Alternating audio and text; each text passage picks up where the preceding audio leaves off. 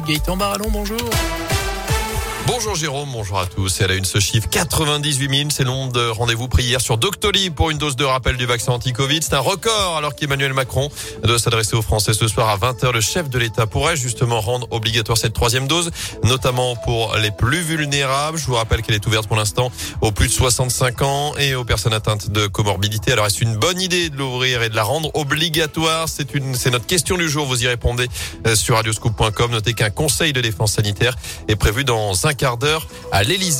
Dans l'actu, également toujours pas de retour à la normale rue de la République à saint Après l'incendie qui a touché les combles d'un immeuble dimanche après-midi, une partie de la toiture du bâtiment s'est effondrée. D'après le progrès, 15 familles ont encore dû être relogées la nuit dernière. Quatre commerces et un cabinet médical restent également fermés. Six mois plus tard, il est de retour sur Terre. Thomas Pesca a mairie à 4h33 ce matin au large de la Floride avec ses trois compagnons de vol. Direction maintenant le centre spatial de la NASA à Houston au Texas. Le Français va subir des tests médicaux avant de s'envoler pour Cologne en Allemagne où il va passer trois semaines au Centre européen des astronautes. saint s'illumine à partir d'aujourd'hui avec le coup d'envoi du festival Pléiade. C'est jusqu'à dimanche. Une trentaine d'artistes pourront découvrir leurs œuvres numériques dans 40 lieux de la ville.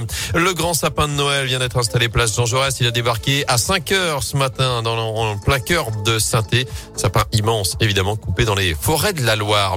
Du foot avec de la colère chez les Verts. Les dirigeants de la SS viennent de déposer plainte contre Norodom Ravichak, le prince cambodgien qui aurait fourni un faux document de garantie financière de 100 millions d'euros. Les candidats potentiels au rachat de la SS avaient d'ailleurs jusqu'à hier pour déposer leur offre de reprise. Il y a évidemment une clause de confidentialité dans ce dossier.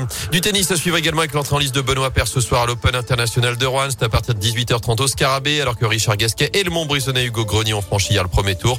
Notez aussi cet exploit d'un jeune français Gabriel Debru, 15 ans seulement, 1662e au classement mondial. Il a franchi hier le dernier tour des qualifications et il devient donc le tout premier joueur né en 2005 à rentrer dans le tableau principal d'un Challenger.